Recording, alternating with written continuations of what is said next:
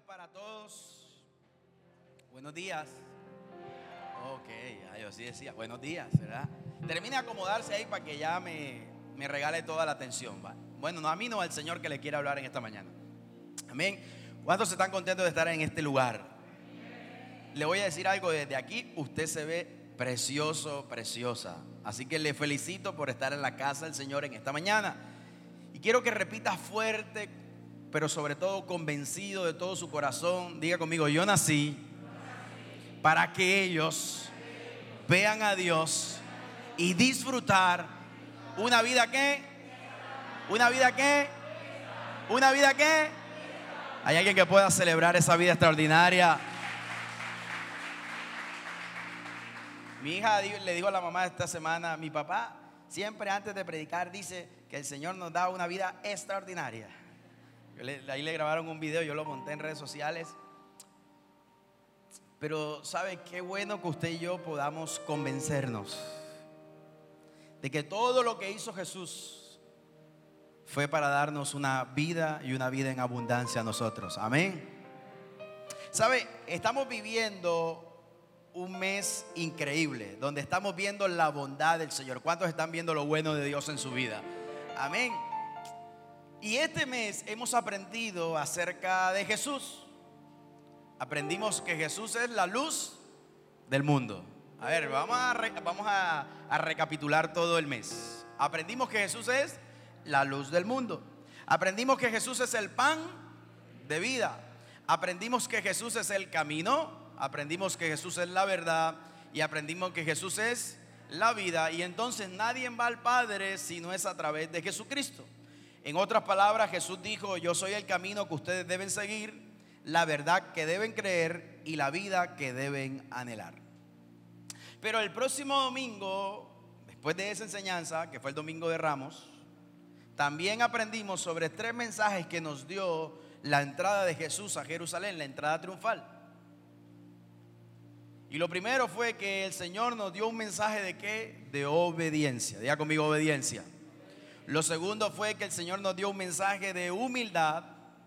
Y lo tercero fue que el Señor nos dio un mensaje de adoración. Eso lo aprendimos. Un mensaje que nos dio el Señor a través de su entrada a Jerusalén en sus últimos días de vida. Pero el domingo anterior aprendimos acerca de la Pascua. Y unos mensajes que también nos deja la Pascua a nuestra vida.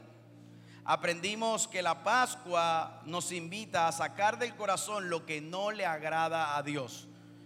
¿Qué debemos hacer? ¿Sacar del corazón qué? Lo que no le agrada a Dios. La Pascua nos invita a vivir para amar a las personas. Y la Pascua nos invita a vivir el propósito de Dios. Eso es lo que hemos aprendido en todo el mes. Y hoy vamos a cerrar esta, esta serie haciéndonos una pregunta y es, ¿para qué vino Jesús?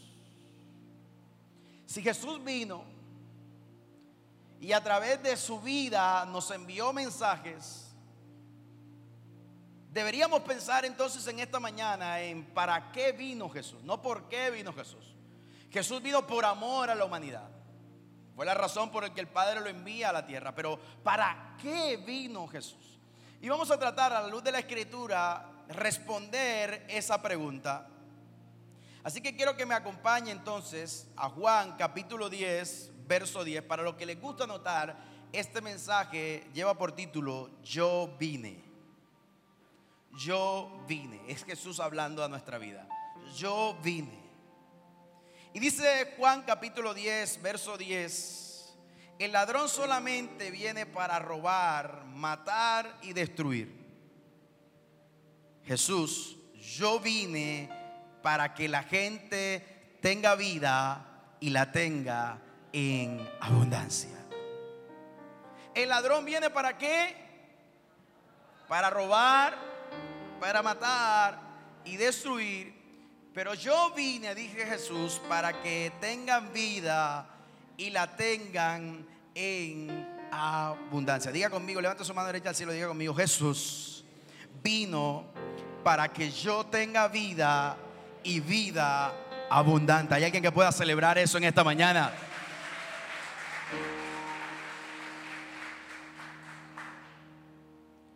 Ahora quiero ponerte en contexto. Jesús está hablando aquí acerca de que Él es el buen pastor. Y que el buen pastor es aquel que cuida a sus ovejas y empieza Jesús a través de, de ese ejemplo a describirle a las personas que lo están escuchando y a nosotros hoy que lo leemos,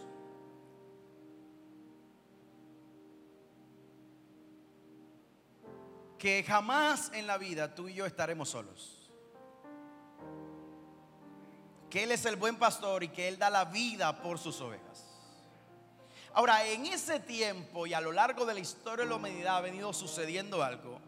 Por eso Jesús lanza estas expresiones acerca de que el ladrón vino a robar, matar y destruir.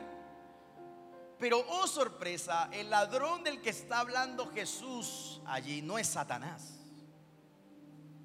Tampoco es la gente que tiene el hábito de robar cosas, el mal hábito de robar cosas. No está hablando de ese tipo de ladrones. Jesús está hablando aquí de los fariseos nada más y nada menos. O sea, de los religiosos de la época. Y Jesús le dice a la gente, ellos son ladrones que vienen a robar, a matar y a destruir su espiritualidad pero yo he venido para que tengan vida y una vida en abundancia. Jesús no está hablando aquí literal de nuestra vida física. No es que los fariseos venían a matar, a quitar tu vida. No, no, no, no. Jesús lo que está diciendo aquí es que Él ha venido para darnos una vida y una vida en abundancia porque está hablando de un estado espiritual que la gente no podía tener producto de su pecado. Recuerde que usted y yo antes de Cristo estábamos separados de Dios. ¿Cómo estábamos nosotros? Separados de Dios. ¿Producto de qué? Del pecado que habíamos cometido. Pero Jesús aparece en la escena, viene a la tierra y paga el precio de nuestros pecados, es el sacrificio perfecto. Y a partir de ese momento Jesús logra volver a conectar la humanidad con el cielo. Porque estábamos separados de Dios, estábamos desconectados de Dios. Y había una manera como la gente podía tener un acercamiento con Dios y era a través de los sacrificios. Y entonces ofrecían sacrificios de animales para perdón de los pecados. Y era a través del sumo sacerdote o de un hombre profeta o un hombre que Dios levantaba, como el caso de los patriarcas Moisés, Abraham. Dios tenía una conversación con ellos y la gente podía saber lo que Dios pensaba, lo que Dios quería a través de ellos. Porque no toda la humanidad tenía el derecho de poder comunicarse con Dios. O sea, en otra época, solo algunos hombres tenían wifi demás estábamos desconectados. Trate de imaginar sus días sin wifi. Trate de imaginar sus días sin internet en esta época. Pues antes de Cristo la gente no tenía derecho al wifi espiritual. Pero Cristo murió y pagó el internet por el resto de la humanidad. Y ahora todos tenemos conexión ilimitada, gigas ilimitados al Padre. Pero estos hombres, estos líderes religiosos, la religión de la época se había encargado de crear una dependencia hacia ellos y no de enseñar una dependencia hacia Dios. Y entonces los fariseos y los, los líderes religiosos de la época le robaban, le mataban a la gente su espiritualidad porque los hacían dependientes de un sistema de normas que ellos habían manipulado, como era la ley de Moisés, para que la gente hiciera lo que ellos querían y no necesariamente lo que Dios quería de ellos. Porque recuerde que en esa época la religión y el gobierno eran lo mismo. Aunque el imperio romano era quien estaba gobernando sobre toda Judea, Galilea y Samaria, Usted y yo necesitamos comprender algo, es que había una alianza entre romanos y judíos y los romanos respetaban el gobierno que había sobre la nación de Israel.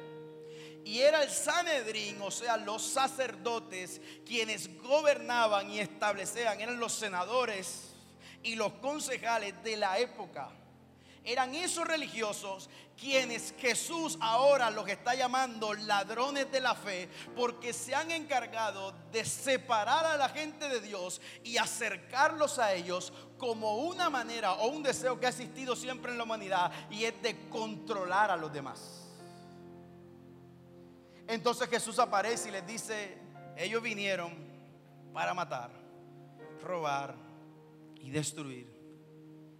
Pero yo he venido para que tú tengas vida y esa vida la tengas en abundancia. Ellos querían conectar a la gente con ellos, los fariseos, los religiosos. Ellos deseaban ser la fuente de su espiritualidad. Pero sabes, Jesús aparece para recordarles que Él es vida, aunque la religión es muerte. Y a mí me encanta este tema de la religión y Jesús porque no son lo mismo. La gente piensa que venir a una iglesia es ser parte de una religión. Le tengo una buena noticia. Jesús jamás trajo una religión a la tierra. Jesús jamás habló de religión. Y nosotros los fariseos de esta época nos hemos encargado de seguir robando, matando y destruyéndole la, la espiritualidad a la gente, queriendo decirle a la gente, acércate a una religión, porque acercarte a una religión es condenarte a no tener una relación con Cristo. Y entonces cuando tú te acercas a la religión, yo te gobierno. Pero cuando tú te acercas a una relación, tú eres parte de la iglesia, pero Cristo te gobierna. Y son dos cosas diferentes. Por eso la Biblia dice, más la letra mata, pero el espíritu que vivifica. ¿Para qué vino entonces Jesús? Número uno, para que tengas vida espiritual. Diga conmigo, vida espiritual. Pero además para que esa vida sea una vida que de abundancia. La palabra abundante allí, en ese término que Jesús está expresando, hace referencia a un término matemático que significa exceder. En otras palabras, Jesucristo lo que está diciendo, yo vine para que tengas vida espiritual, pero para que tengas una vida en exceso una espiritualidad en exceso. Yo no sé si tú estás entendiendo lo que Cristo te está diciendo en esta mañana, pero Jesús vino para que tú puedas disfrutar la vida, pero para que la puedas disfrutar desde ese exceso que produce saber que Cristo es el todo en tu vida, es quien gobierna tu vida y es quien está en la esencia de tu vida. Por eso 2 de Corintios capítulo 5, verso 17 dice la Biblia, de modo que si alguno está en dónde? En Cristo. Que dice, nueva criatura es. ¿Quiénes son los que están en Cristo?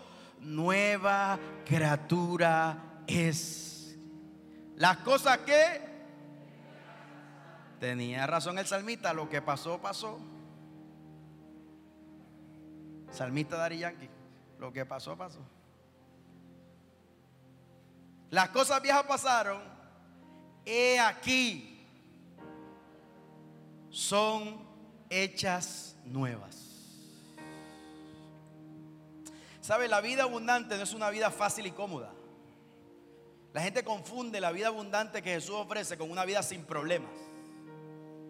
Cuando aquí hablamos de que Jesús vino para darnos una vida extraordinaria, no quiere decir que Jesús vino para que no paguemos la luz, el agua y las cuentas que tenemos que pagar para que no paguemos impuestos. No, no, no. Jesús vino para darnos una vida extraordinaria. Yo voy a ver eso extraordinario cuando X persona esté en el gobierno y entonces nuestro país cambie. ¿Quién le dijo a usted que Jesús vino para eso? La vida abundante que Jesús nos ofrece no es una vida sin problemas y no es una vida de aparente felicidad. No es una vida cómoda. La gente dice, estoy viviendo lo extraordinario de Dios porque acabo de comprar carro, porque acabo de comprar casa. Y entonces la gente que no tiene para comprar carro y no tiene para comprar casa no vive lo extraordinario de Dios. El apóstol Pablo, todo lo contrario que el apóstol Pablo decía, porque el apóstol Pablo decía, yo he aprendido a vivir en la abundancia, pero también sé vivir en la escasez. El apóstol Pablo decía, sé ser judío, sé ser cuando no parezco judío. A mí me han azotado muchas veces y después termina concluyendo, pero de algo estoy seguro que nada ni nadie me puede separar ¿qué? Del amor de Cristo. Ese sí sabía que era la vida abundante. Ahora Jesús dijo, en el mundo tendrán que aflicciones, pero confíen, yo he vencido qué? Al mundo. Entonces la vida abundante es la vida es una vida de satisfacción y contentamiento en Jesús. Eso es la vida abundante. Es saber que si yo tengo a Jesucristo en mi vida y yo lo vivo a Jesucristo, porque Él vino a traer, Él vino para darme vida entonces mi espiritualidad me satisface. Aunque hoy no tenga todos los recursos que quisiera tener en la cuenta, yo estoy satisfecho porque tengo a Cristo. Aunque hoy no tenga toda la salud que quisiera tener, yo estoy satisfecho porque tengo a Cristo. Aunque hoy no todo en mi casa esté como yo quisiera que esté, yo tengo a Cristo. Aunque hoy todo en la iglesia no esté como yo quisiera que esté, hoy tengo a Cristo. Aunque hoy Colombia no esté como yo quisiera que esté, yo tengo a Cristo. Estoy satisfecho porque si tengo a Cristo, lo tengo todo.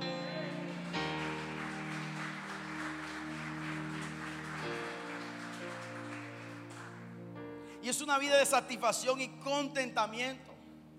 ¿Eso qué quiere decir? Que aunque viva dificultades, en Cristo hay gozo para mi vida.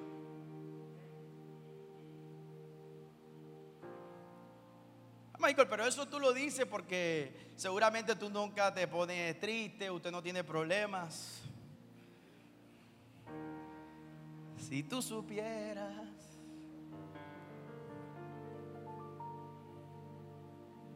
Mis hijas también se portan mal.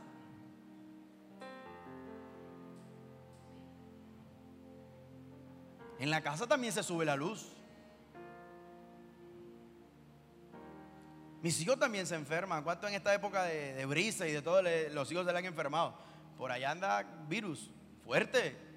Allá estaban los míos la semana pasada, todos agripados, mejor dicho. Y uno compra medicamentos. Y nada barato son los medicamentos de los bebés.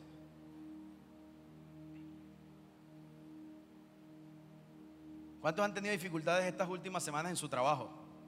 Yo también he tenido dificultades en la mía, o sea, en la iglesia. ¿Cuántos han sentido desánimo en el último mes?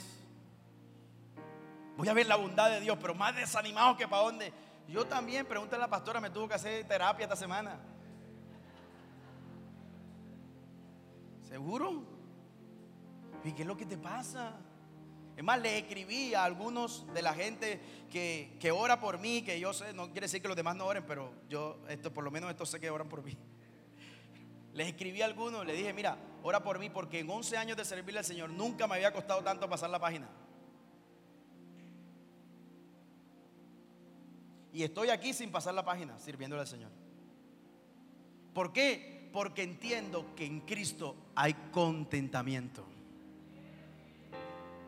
Y si Cristo tuvo el poder de levantar a su Hijo de entre los muertos, ahora que no te levanta a ti de un desánimo, que no te levanta a ti de una depresión, que no te levanta a ti de una ansiedad, que no te levanta a ti de una enfermedad, que no te levanta a ti, ah, yo no sé, algo tiene que pasar cuando Cristo está en nuestra vida.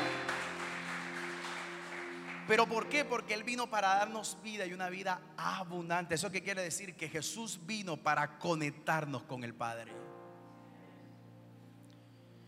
Mientras que los religiosos de la época desconectaban a la gente de Dios.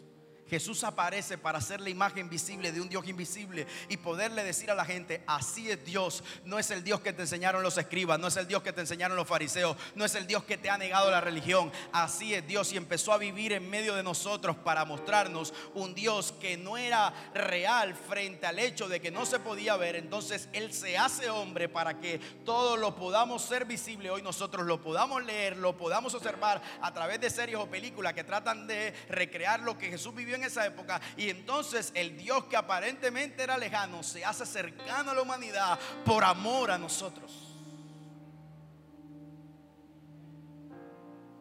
Pero sabe, Jesús no solamente vino para que nosotros conectemos con el Padre. Porque listo, conectamos con Él. ¿Y qué pasa después de eso? ¿Cómo se produce ese nuevo nacimiento en nuestra vida? ¿Cómo así que si ahora estoy en Cristo, nueva criatura es, las cosas ya pasaron, aquí todas son noches nuevas? O sea que el día que conozco a Cristo debía 100 millones, al día siguiente no debo nada. Porque dijo que todo era nuevo. Voy a conocer a Cristo porque se van a acabar mis problemas familiares. Conocí a Cristo, mañana mi marido parece nuevo. No, sigue siendo el mismo barrigón, el mismo moletón, el mismo. O sigue siendo el mismo flaco, igual que molesta. O sea, porque no solo los barrigones molestamos, los flacos también molestan. Voy a conocer a Cristo y ya mañana mis hijos se van a portar bien. Porque ya mañana, porque todo va a ser nuevo. No, la Biblia no está hablando de eso. La Biblia lo que está diciendo es que cuando no tenías a Cristo no tenías esperanza, pero ahora que le conoces tienes esperanza. La Biblia dice que cuando no tenías a Cristo no tenías derecho al perdón, pero ahora que le conoces eres perdonado. La Biblia dice que cuando no tenías a Cristo no tenías identidad, no eres un hijo de Dios, eras solamente una criatura, pero ahora eres un hijo de Dios con derechos, con, con, con herencia, con cosas hermosas que Dios te quiere dar. La Biblia dice que antes estábamos condenados a la muerte eterna, pero ahora que conocemos a Cristo tenemos salvación y viviremos con Cristo para la eternidad. Eso es lo que la Biblia está diciendo. Ahí la gente no celebra, pero si yo te digo que te va a dar un carro, que te da una casa, la gente aplaude. ¿Sabes? Nos acabamos el carro y nos acabamos la casa si no tenemos a Cristo. Es que lo más hermoso que nos pueda pasar a nosotros en la vida es tener a Cristo en nuestra vida. Porque dice la Biblia que después todas las demás cosas nos serán que añadidas. Ahora, Jesús vino para otra cosa también. Dice Lucas capítulo 5, verso 32. No he venido a llamar a justos, sino a pecadores para que se arrepientan. Lo segundo que Jesús vino a hacer en esta tierra fue a sanarte. Diga conmigo, a sanarme. ¿Sabe? Jesús un día estaba conversando con los religiosos, los fariseos de la época. La gente que se creía espiritual, ¿verdad? La gente así como los pastores que se creen a veces más, más espirituales que los demás, más conectados al cielo, ¿verdad? Los líderes de la iglesia que a veces porque piensan que oran, entonces tienen y conocen la Biblia. Entonces eso pasaba en esa época. Y uno de ellos vino como a criticar y estaban criticando a Juan y a Jesús. Y entonces en el contexto de lo que está esta frase, Jesús le dice la siguiente palabra. Le dije, vino Juan, que se viste raro, que es un evangélico como loco, como raro, pelo largo, que no bebe. O sea, no toma vino. En esa época beber era tomar vino. Era parte de la cultura, ¿verdad? No era que se pegaba su chapetera ni nada de eso, ¿no? Tomaban vino. Y entonces a ustedes les parece que está mal. Ay, ¿quién es este? Y entonces Jesús manda o hace una declaración acerca de Juan asombrosa, pero esa no es la razón de nuestro mensaje. Y después dice, y entonces ahora viene el Hijo del Hombre que sí bebe y que sí come y ustedes también lo critican. O sea, palo porque boga y palo porque no boga. Y entonces me critican porque me siento con prostitutas, mis amigos son los cobradores de impuestos y a ustedes les molesta Y Jesús le dice, y es que los que necesitan del médico son qué? Los enfermos. Y le suelta la declaración, porque yo no vine a llamar a justos, o sea, a ustedes que se creen justos y no reconocen que son unos pecadores, sino a pecadores para que se arrepiente. Jesús no vino a hacer un club de pecadores, como ahora muchas veces la gente quiere enseñar. Porque hemos, confundido la gracia de Dios con el club de los pecadores. ¿Verdad? Donde todo es permitido, donde todo está correcto. No. Jesús vino a sentarse con los que lo necesitaban para que su vida fuera transformada. Ahora usted entiende por qué Jesús un día se apareció en tu vida. Ahora recuerdas por qué te han insistido tanto de que busques a Dios. ¿Sabes por qué? Porque tú y yo antes éramos pecadores calificados de esa manera, pero un día tuvimos un encuentro con Jesús y fuimos trasladados del reino de las tinieblas al reino de su Hijo amado, al reino de la luz. Y antes entonces éramos llamados pecadores, pero ahora somos llamados hijos de Dios que pecan. ¿O hay alguien aquí que no peque? ¿Cuántos de los que están aquí cometen sus pecaditos? Aaron, levante las dos manos y los pies, por favor. Eso. Porque todos nos equivocamos, porque no somos perfectos. Los escribas y los fariseos murmuraban contra los discípulos. Su queja era que tenían relaciones amistosas con pecadores notorios. Comían en la misma mesa y asistían al mismo banquete con ellos. Y a la religión de la época le molestaba. Porque la religión le encanta escribir manuales de quienes califican y quienes no. Entonces la religión mira a alguien y dice, ese parece evangélico. ¿Por qué? Porque se viste así, porque se peina así.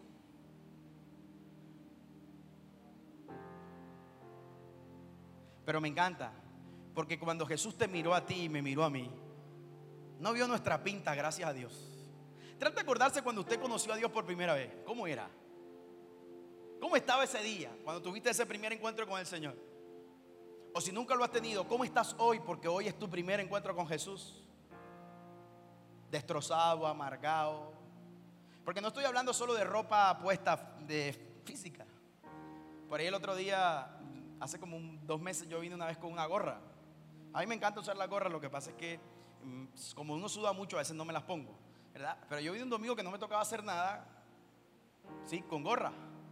Y allá afuera le pregunta, una persona preguntó, ¿y quién es el pastor de la iglesia? El de la gorra. ¡Ay, el de la gorra! Pero qué chévere, dijo la persona, menos mal, ¿cierto? Pero qué chévere. Sí, porque a veces tenemos prototipo de quienes sí califican para servir al Señor y quienes no. ¿Quiénes se llaman al Señor por lo que aparentemente vemos y quiénes no? Pero le tengo una buena noticia, aunque usted no califique para los religiosos, usted califica para Dios. Aunque su familia no califica para los religiosos, sí califican para Dios. Porque Él vino a buscar, Beatriz, ¿qué? Pecadores. ¿Para qué? Se arrepientan. Y entonces un día conocimos a Cristo y nos encontró en una condición de mal olor, porque el pecado a veces huele mal. Porque el pecado en nuestra vida se ve mal, nos, nos aburre, nos amarga, nos entristece. Y Cristo nos encuentra en esa condición. Pero nos sorprende su actitud. Porque es aquí yo estoy a la puerta y llamo. si alguno oye mi voz y abre la puerta, yo entraré, lo juzgaré, lo señalaré y lo mandaré al infierno. No, dijo Jesús, yo entraré, cenaré con él y él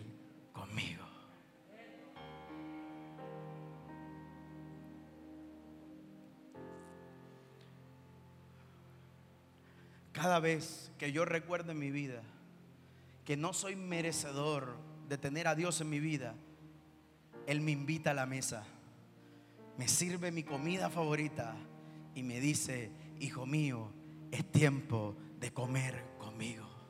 ¿Y sabes qué hago yo? Espera deja y lavo mis manos, deja y limpio mis pies, deja y quito mi pecado. Y Jesús dice, no, no, no, no, no, así te quiero en la mesa, porque en la mesa, cuando consumes mi comida, te tomas mi sangre y te comes mi pan, y entonces tus pecados te son perdonados, y entonces tu vida es transformada, y entonces lo que antes era pecado, ahora se convierte en bendición. Entonces lo que antes era inmundicia, ahora se santifica, porque cuando te sientas a la mesa de Cristo, te comes su cuerpo y te comes su sangre y entonces tu vida es transformada y es cambiada. ¿Hay alguien puede entender lo que Dios te está diciendo en esta mañana?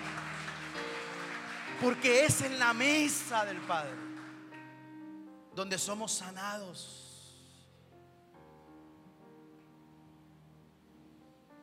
Jesús es el médico del alma.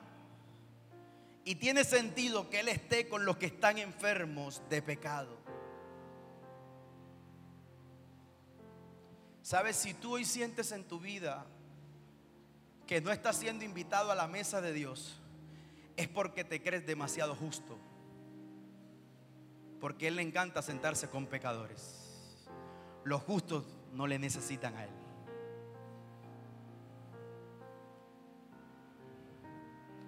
Por eso cada día que tú te levantes, no te avergüences de tu condición. Reconoce a Cristo en medio de tu condición y deja que Él transforme tu vida. Tu debilidad no es razón de vergüenza, es motivo para que Cristo se perfeccione en medio de tu debilidad.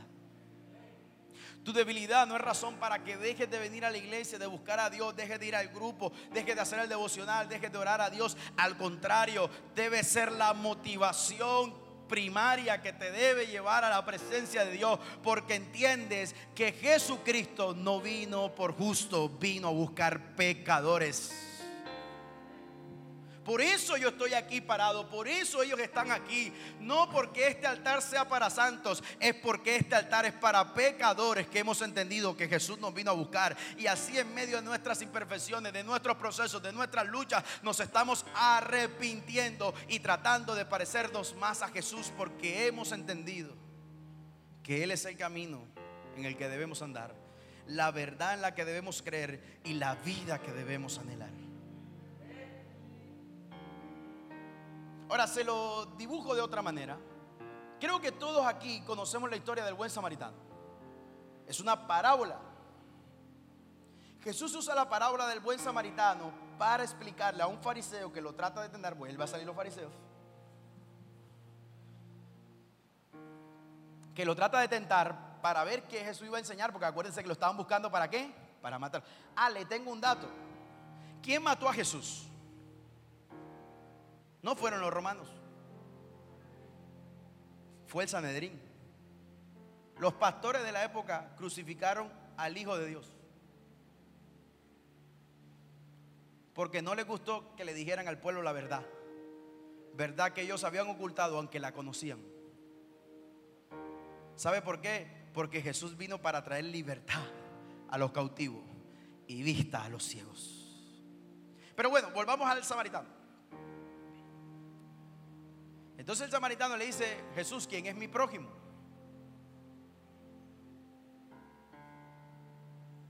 Porque como uno debe amar a Dios sobre todas las cosas y a su prójimo como tú mismo, entonces Jesús, ¿quién es mi prójimo? Entonces Jesús le empieza a contar una parábola. Y es la parábola del buen samaritano. Cuenta la historia, la parábola, que un día un hombre venía de Jerusalén bajando. Jerusalén significa lugar de adoración. A lo mejor el tipo había ido al culto, no sé, había ido a ofrecer un sacrificio, había simplemente ido a aprender la palabra de Dios. No dice la Biblia exactamente qué estaba haciendo, pero sí dice que venía de Jerusalén. Y dice que allí en el camino aparecieron unos hombres y lo robaron. Le quitaron todo lo que tenía y lo dejaron casi muerto. Dice la Biblia que camino a Jerusalén, primero iba un qué? Sacerdote. O sea, el rango más alto que existía en esa época en los religiosos el sacerdote. Y entonces el sacerdote iba subiendo, dice la Biblia, que al ver al hombre tirado, se desvió y siguió su camino a Jerusalén. Dice la Biblia que después del sacerdote venía un levita, o sea, alguien que servía en la casa de Dios también. Ambos estaban instruidos en la palabra del Señor, ambos dedicados al conocimiento de Dios, ambos eran hijos de Dios. Dice que al ver el levita que el hombre estaba tirado, se desvió y siguió su camino. Pero dice la Biblia que venía pasando entonces un samaritano, o sea, una persona despreciable, porque judíos y samaritanos no se juntaban. Y los judíos consideraban a los samaritanos hijos de, mejor, de menor mamá, o sea, despreciables. Porque ellos tenían un origen diferente al que tenían los judíos. ¿Ok? Sin embargo, dice la Biblia que el samaritano al ver lo que estaba sucediendo, corrió, sanó o, curó, es la palabra que usa la Biblia, curó las heridas de este hombre con vino y aceite. ¿Cuántos recuerdan? Con vino y aceite me ungió. y todo mi ser restauró. Yo estaba solo y herido. Ya no me da para cantar. Cuando Él me encontró. ¿Ustedes no saben esa canción? Por eso es que estamos como estamos. No, pero Dios ha hecho cosas nuevas. Ustedes son de la nueva generación. ¿Cuántos sí se saben con vino y aceite mungió? A ver, levante la mano. ¿Y por qué te da pena levantar la mano? Levante la mano que eso no revela la edad. Eso revela espiritualidad. Los fariseos de la iglesia levanten la mano. No, con vino y aceite Bueno, él tomó vino y aceite. Ojo aquí, ojo aquí, que todo lo que Jesús dice tiene una enseñanza. Tomó vino y aceite. ¿Qué representaba el vino? La sangre. ¿Y el aceite? El espíritu. Tomó el vino, tomó el aceite, limpió las heridas. Pero no solo el samaritano hizo eso, dice que lo cuidó. Y parte de su cuidado fue tomar al hombro, al, hombre, montarlo en su caballo y llevarlo a un sitio para que él descansara. O sea, al hospital de la época. Pero cuando él llegó al hospital, porque él tenía que seguir haciendo otras cosas, no se desligó de lo que había hecho. Ay, ya te ayudé y suerte contigo. No. Dice la Biblia que el samaritano le dijo al hombre de la posada, del lugar, mira, por favor lo vas a cuidar hasta que se recupere. Sacó dos monedas y pagó la estadía o los cuidados de ese hombre. Y le dice al hombre de la casa, al, gerente del hospital, para ponerlo en contexto de esta época, y quiero que sepas que si esto no alcanza, cuando yo regrese me pase la cuenta que yo la voy a pagar, pero necesito que ese hombre esté bien. Jesús le hace una pregunta al fariseo y entonces le dice, ¿y entonces quién es el prójimo? ¿El primero? ¿El sacerdote? ¿El levita? ¿El segundo? ¿O el samaritano? Dice, el samaritano. ¿Sabe? La historia del buen samaritano es tipología de Cristo. Cristo es el judío que judíos rechazaron. Samaritanos eran, judíos, eran israelitas que los judíos rechazaban. La religión de la época son los sacerdotes y levitas que pasaron por la necesidad de un pueblo que estaba robado, malherido, pero como ellos tenían muchas cosas que hacer para Dios, entonces no le importaba a la gente. Y Jesús entonces aparece, como dice el Salmo, Él es el que venda nuestras heridas, Él es el que limpia nuestras heridas, Él es el que venda nuestro corazón. Jesús aparece con su vino y con su aceite. Lava tus heridas, las heridas de tu alma de tu corazón. Pero no solamente te cura, te lleva a un lugar de descanso. Jesús te toma y te lleva a un lugar de descanso. En lugares de delicados pastos me harás que descansar. Junto a aguas de reposo me pastorearás. Confortarás que mi alma. Pero después Jesús dice, yo pago por tu sanidad y entonces se subió a la cruz. Y ese día pagó el precio de todos nuestros pecados. Para que tú y yo hoy podamos tener una vida y una vida que extraordinaria. ¿Hay alguien que lo pueda celebrar en esta mañana?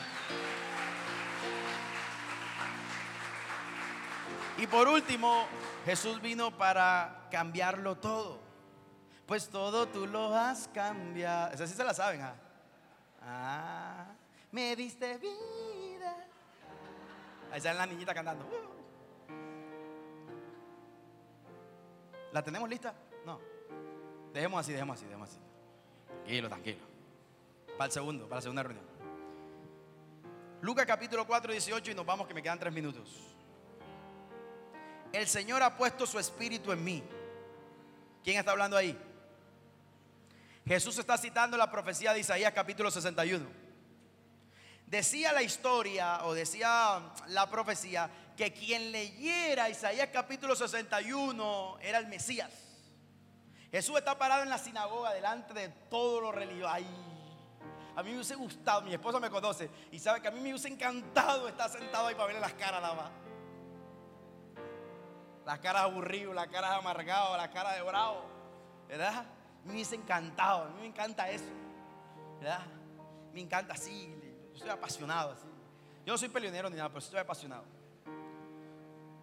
Y coge Jesús así, Isaías. Yo me imagino la cara del sumo de los sacerdotes del sangre. Mejor dicho, ese día se rasgaron la vestidura, ese día dijeron, esto se acabó. Opa, vendamos todo y nos vamos. Dice, el Señor ha puesto su espíritu en mí. ¿Qué ha hecho el Señor con Jesucristo? Puesto su espíritu en mí. Porque me eligió para. ¿Para qué vino Jesús a la tierra? Número uno, anunciar las buenas noticias a los pobres. ¿Hay alguien pobre de espíritu aquí que se alegra porque Jesús vino a anunciarte buenas noticias? Me envió a, número dos, contarle a los prisioneros que se la han liberado. ¿Hay alguien aquí que entiende que Cristo está liberado? Número tres, me envió a contarle a los prisioneros. Ah, no, ese es el dos a contarle a los ciegos que verán de nuevo. Hay algún ciego aquí espiritual que no ha visto y Dios te dice, verás de nuevo el plan que yo tengo para ti, el propósito que yo tengo para ti. A liberar a los oprimidos. Para anunciar que este año el Señor mostrará, ¿qué? ¿Mostrará qué? Iglesia, te tengo una buena noticia. Este es nuestro año de jubileo en más vida. El Señor dijo que mostraría su bondad sobre nosotros. El año de jubileo era el año donde se perdonaban las deudas. Tu deuda espiritual está siendo perdonada en esta mañana. El año del jubileo era donde se le daba libertad a los esclavos. Te tengo una buena noticia. Dios te trajo esta mañana para liberarte de esa angustia, de ese problema, de esa cosa que te pesaba, de esa situación que no habías hablado con nadie, en que no habías podido expresar. Hay alguien que pueda celebrar. Eres libre para levantar tus manos y adorar a Dios. Eres libre para aplaudir a Dios. Eres libre para gritar, para celebrar, para volver a soñar. Dar buenas nuevas a los pobres es entender que el pecado empobrece. Y el Mesías trae buenas noticias a los pobres. En otras palabras, Jesús vino a quitar de nosotros la escasez. La escasez de amor, la escasez de esperanza, la escasez de paz, la escasez de felicidad. La gente piensa que es dinero. Mira, el dinero es lo más fácil de obtener en esta vida si lo comparas con el amor, la fe y la esperanza. Y Jesús vino a traerle buena noticia a los pobres y a decirle, ya no más escasez de esperanza, aquí yo estoy, yo soy el Mesías. Ya no más escasez de, tu, de tus problemas, de tus dificultades. Ya no más eh, de, escasez frente a, al amor, al cariño, al sentirte aceptado, al sentirte valorado. No más escasez, más vida. Te tengo una buena noticia. Jesús vino para desaparecer de nuestra vida nuestra escasez de identidad. Número dos, para sanar a los quebrantados de corazón. El pecado quiebra el corazón. Y el Mesías tiene buenas noticias para los quebrantados de corazón. En otras palabras, Jesús vino para quebrantar el fracaso de tu vida. ¿Sabes qué dijo la religión? Como era un conjunto de normas que tú debías cumplir, cuando tú no las cumplías, fracasabas. Jesús se, se subió a la cruz siendo el único que podía juzgarlo de esa manera. Y dijo, tú no eres un fracasado, tú eres un perdonado. Tú no eres un huérfano, tú eres mi hijo, tú eres mi hija. Y entonces tu corazón que estaba quebrantado producto del pasado, del pecado, de hoy lo que estás viviendo, Jesús lo toma. Y entonces el fracaso se va y tu vida empieza a volver a soñar a volver a creer, a volver a disfrutar. Pero Michael, eso quiere decir que los problemas se fueron. No, no, no. Es que a pesar de los problemas, aunque tu entorno no cambie, hay alguien que cambió. Aunque tu entorno siga siendo hostil, hay alguien que aporta la bendición. Abraham sí que sabía de eso cuando le dijo a Lot, escoge lo que tú quieras, yo escojo lo que sobre. Abraham no, no era falta de mentalidad. Abraham no era que no tenía eh, eh, deseos, anhelos. Es que Abraham sabía que sabía que si Lot escogía escogía la mejor parte, aún Dios lo iba a bendecir en la peor parte. Yo no sé, iglesia, lo que tú estás creyendo en esta mañana, pero no importa lo que hoy esté pasando en nuestra nación, en el mundo entero. Yo creo en el Dios que me bendijo desde Abraham y bendijo a mis hijos y a los hijos de mis hijos y a los hijos de los hijos de mis hijos. Mis generaciones son bendecidas porque en la cruz Jesús partió la historia de la humanidad antes de Cristo, después de Jesucristo. Por eso me contento, por eso estoy feliz. Aunque en la semana me entristecí. Porque es humanidad, pero mi humanidad es cambiada por el poder transformador de la cruz de Cristo. Yo no estoy negando nuestros sentimientos porque fuimos hechos con eso. Nuestras emociones fuimos hechos con esas y son necesarias en nuestra vida. Lo que yo te estoy diciendo es que los que conocemos a Dios no andamos por sentimientos, no andamos por emociones, no andamos por vista. Nosotros andamos por fe. Nosotros andamos por fe. Y la fe dice que veré la bondad de Dios en el 2022.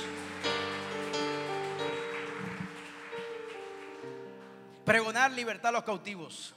El pecado cautiva a las personas y las esclaviza. Y el Mesías viene para liberarlos. En otras palabras, no más estancamiento en tu vida. Ay, ay, ay, ay, ay, que lo pueda creer. No más estancamiento en tu vida.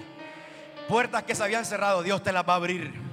Negocios que no te habían salido, Dios te los va a entregar. Cosas que estaban pendientes en tu vida por respuesta, Dios te va a responder. Se acaba el estancamiento. Tú y yo no viviremos en aguas estancadas. Tú y yo viviremos porque de nuestro interior correrán ríos de agua viva. Alguien que lo pueda creer en esta mañana. Él vino a darle vista a los ciegos, el pecado nos ciega y el Mesías viene a sanar nuestra ceguera moral y espiritual. O sea, en, otra, en otras palabras, Él viene a darnos capacidad de decidir bien. Basta ya de andar tomando malas decisiones. Basta ya de andar tomando decisiones que hoy quizás nos tienen en situaciones que no quisiéramos estar. ¿Sabes por qué? Porque Él vino para darnos vista, vista a los que estábamos ciegos. Eso quiere decir capacidad de ver espiritualmente y moralmente las cosas de manera correcta. Te tengo una buena noticia. A partir de hoy tomarás buenas decisiones. Tomarás. Hay alguien que lo pueda creer. Mira, mira, mira, mira. Deja de tener esto abierto en tu casa, metido en el closet. Toma decisiones de acuerdo a la palabra de Dios. Y tu vida será diferente. Y por último, a proclamar el año agradable del Señor. En este año del jubileo los esclavos fueron liberados, las deudas fueron canceladas y las cosas empezaron de nuevo. En otras palabras, más vida.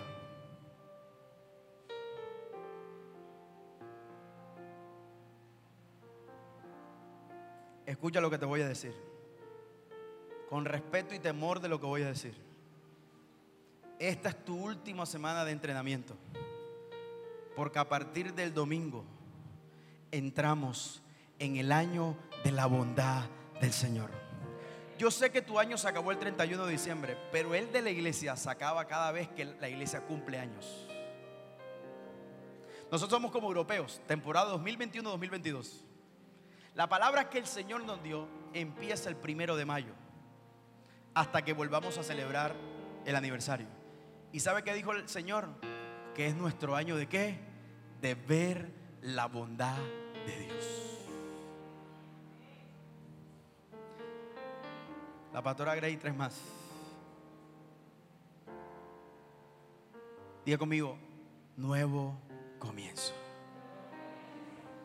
Pero dígalo convencido, diga, nuevo comienzo. Nuevo comienzo. Diga, nuevo comienzo en Cristo. No más el pasado. No más los problemas y la dificultad del pasado. No más las excusas del pasado. Diga conmigo, basta ya. Diga, basta ya. Nuevo comienzo. Diga conmigo, veré la bondad del Señor en esta tierra. Alguien que lo pueda celebrar.